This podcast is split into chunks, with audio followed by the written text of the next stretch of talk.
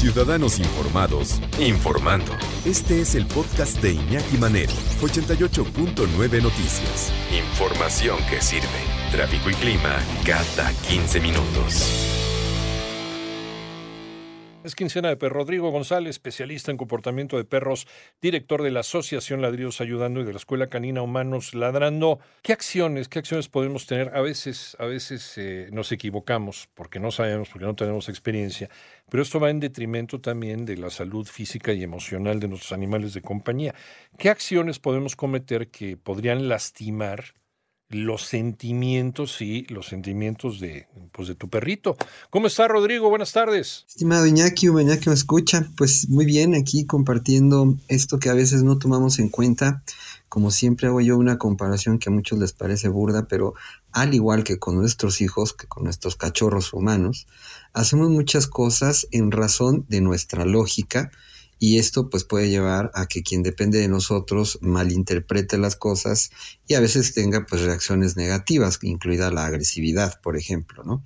Pero yo plantearía de inicio el enojo, es decir, solemos molestarnos mucho con nuestros animalitos de compañía, pues por algo que hicieron, pero al final suelen no entenderlo eh, viven las cosas de una manera completamente diferente, más apegada a su instinto, y nosotros siempre nos tomamos las cosas de manera muy personal. Entonces, al enojarnos, pues tenemos actitudes eh, que van desde eh, no hacerles caso hasta cosas pues más abruptas, como puede ser pues maltratarlos, pegarles, castigarlos demás, y ellos pues no saben cómo reaccionar, cómo adaptarse finalmente a esto que se convierte en un maltrato, sobre todo a nivel psicológico y que en cuestiones emocionales pues llevan a que nuestros animalitos, eh, pues insisto, tengan reacciones a veces que no entendemos como el miedo porque decimos, bueno, le doy amor, pues sí, pero cuando te enojaste, lo humillaste, lo golpeaste, y esto sí le queda a él como la experiencia y no tanto como la corrección, digamos, de la mala acción que cometió, ¿no? Entonces hay que tener mucho cuidado, yo diría, pues con no tomárnoslos de manera personal, y tener muy claro en razón de cada tipo de problema cuáles serían, eh, pues digamos, eh, las cosas que tendríamos que hacer para corregir, pero no enojarnos. Así que como dicen, el que se enoja pierde, ¿no? Sí, sí, a veces eh, desahogamos nuestras frustraciones con los más débiles, precisamente porque sabemos que los más débiles pues no van a tener una reacción este, superior a nuestras posibilidades o nuestra fuerza. Entonces, o es con los niños o es con los animales de...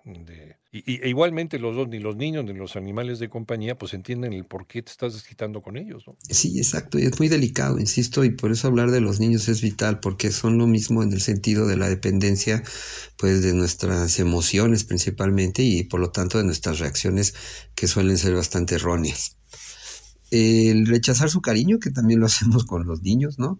Pueden venir de repente con una de las mejores actitudes a querer eh, relacionarse, darnos amor, básicamente darnos un abrazo, un beso, y nosotros le damos a veces más importancia pues al celular o cualquier otra actividad en la que estemos metidos, eh, que habría que plantear en el caso de un humano, eh, pues a ver, ahorita no tengo tiempo, ¿no? Y bueno, pues aclarar esta distancia pero con un animalito de compañía simplemente lo rechazamos y no lo entiende.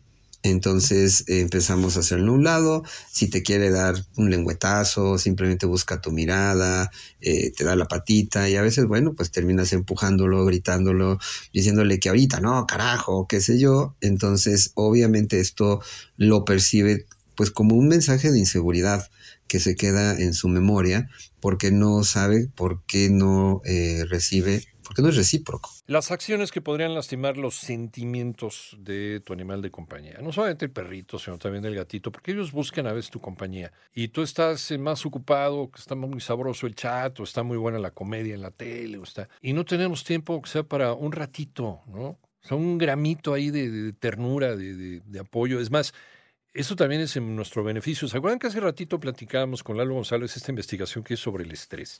Somos el país más estresado del mundo. Ustedes saben que un ratito de estar acariciando un perrito, un gatito, eh, puede ayudar a bajar la presión arterial. A las personas que son hipertensas, puede ayudar a bajar la presión arterial. Y te puede ayudar a controlar este, el, exceso de, cortisol, que es la droga la droga que producimos, que produce nuestro, nuestro organismo cuando estamos estresados y que puede tener efectos negativos en nuestra salud. Bueno, un ratito, un ratito de, de acariciar, pero, pero que sea bueno, que sea este, integral, que sea bien hecho, ¿no? Nada más ahí, una palmadita de agua, ya vete, ya vete, ya no estés fregando, güey. No, un ratito de una acariciada bien bonita, ¿no? Así que que haya una empatía entre los dos, entre el perrito, el gatito y tú. Rodrigo, regresamos contigo. Pues esto que menciona aquí es de suma importancia, ¿no? Porque realmente la, la relación que tenemos con nuestros animalitos de compañía es por mucho una terapia que solemos no ver como tal y que bueno, cuando nos hacemos a la tarea de disfrutarlo, pues es básicamente invaluable, ¿no? Lo que tú decías eh, sobre el estrés, hay empresas muy, muy grandes en donde incluso tienen una zona con perros, con cachorros, para que sus, tus trabajadores bajen durante el día a acariciar perros para que se desestresen. Eh, también hay proyectos muy interesantes en donde se llevan perros tanto a asilos como a cárceles, por ejemplo, este, orfelinatos, para que eh, haya esta comunicación y funcione como el desestrés que tú mencionabas. Entonces, claro, si tú tienes a tu animalito de compañía en casa, y no te das a la pues a la tarea de disfrutar esa compañía, bueno, se empieza a convertir en lo contrario, ¿no? Que es un rechazo en donde nuestro animalito no sabe cómo lidiar con esto, se adaptan porque no tienen opción, pero finalmente de lo que se trata es de que eh, nos comprometamos este, con el conocimiento eh, que, que, debemos tener de base para, pasar, pues para actuar de manera adecuada, digamos, ¿no? Porque hacemos muchas cosas como molestarlos, por ejemplo, nos parece muy simpático, pues jalarles la cola, este, empujarlos, jalarle la oreja, a veces si lo ves en un niño dices, bueno, el niño no tiene idea de lo que hace, pero hay adultos que lo hacen por joder y esto también desde luego puede incomodar al animalito en cuestión y en algún momento reaccionar de una manera pues que no esperabas, ¿no? Y entonces también pasamos a lo que mencionamos antes, que es que si él se molesta y reacciona mal, tú te enojas porque él se enojó y entonces es un círculo vicioso en donde pues tú eres el único culpable por no entenderlo y no tratarlo como pues como corresponde, digamos, ¿no? Eso incluye, por ejemplo, el tema de la comida, ¿no? También a veces están comiendo y los molestamos, eh, les quitamos la comida, este, y esto también lleva actitudes en donde el perro puede ponerse muy mal.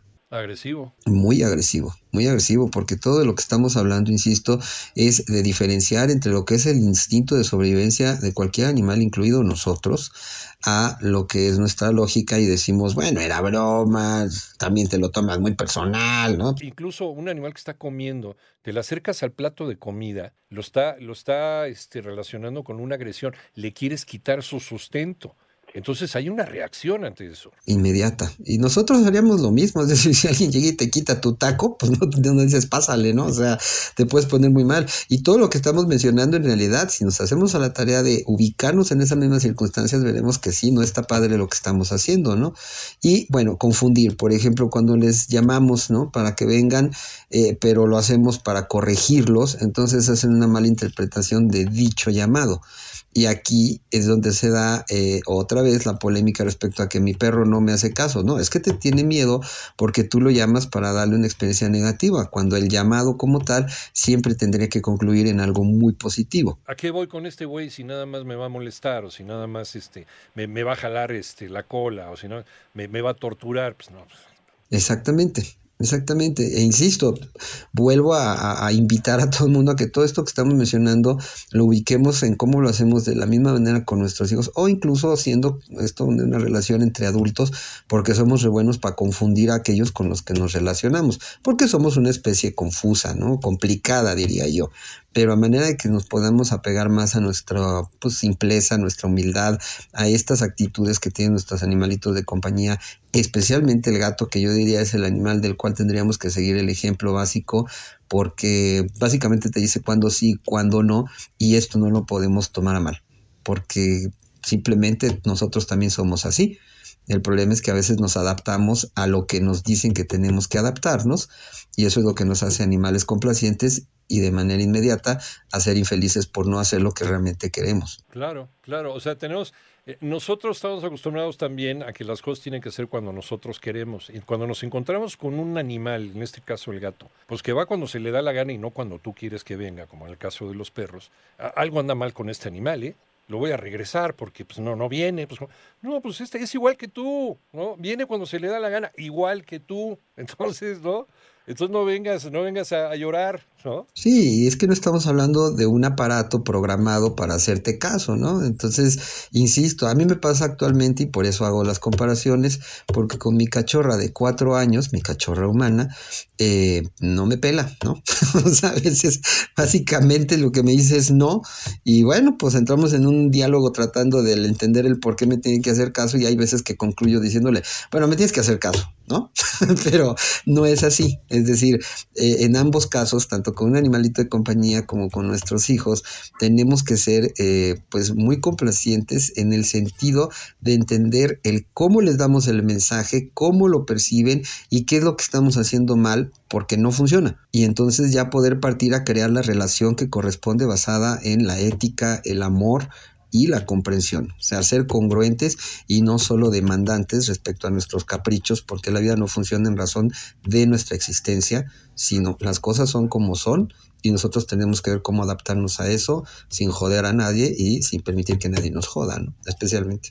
Sí, otra vez, otra vez, y, lo podemos repetir hasta el cansancio. O sea, nosotros nos tenemos que adaptar a ellos. Ellos no tienen por qué adaptarse a nosotros. Rodrigo, ¿dónde te encontramos? Estoy en YouTube como Perrisección 2 con número y en Instagram y Facebook como Ladridos Ayudando 2 y Humanos Ladrando. Muchas gracias, Rodrigo. Un abrazo, ya que todos tengan un bonito fin de semana. Warf, Rodrigo, Rodrigo González, especialista en comportamiento de perros, director de la Asociación Ladrillos Ayudando de la Escuela Canina Humanos Ladrando. Y para las personas que creen que los gatos son medio mensos y no entienden cuando les llaman, sí, sí entienden su nombre. Lo que pasa es que no se les da la gana voltear. Son bien independientes. Es otra cosa completamente distinta un gato o un perro. No digo que sea mejor o peor. Los dos son muy buenos, pero cada uno es distinto.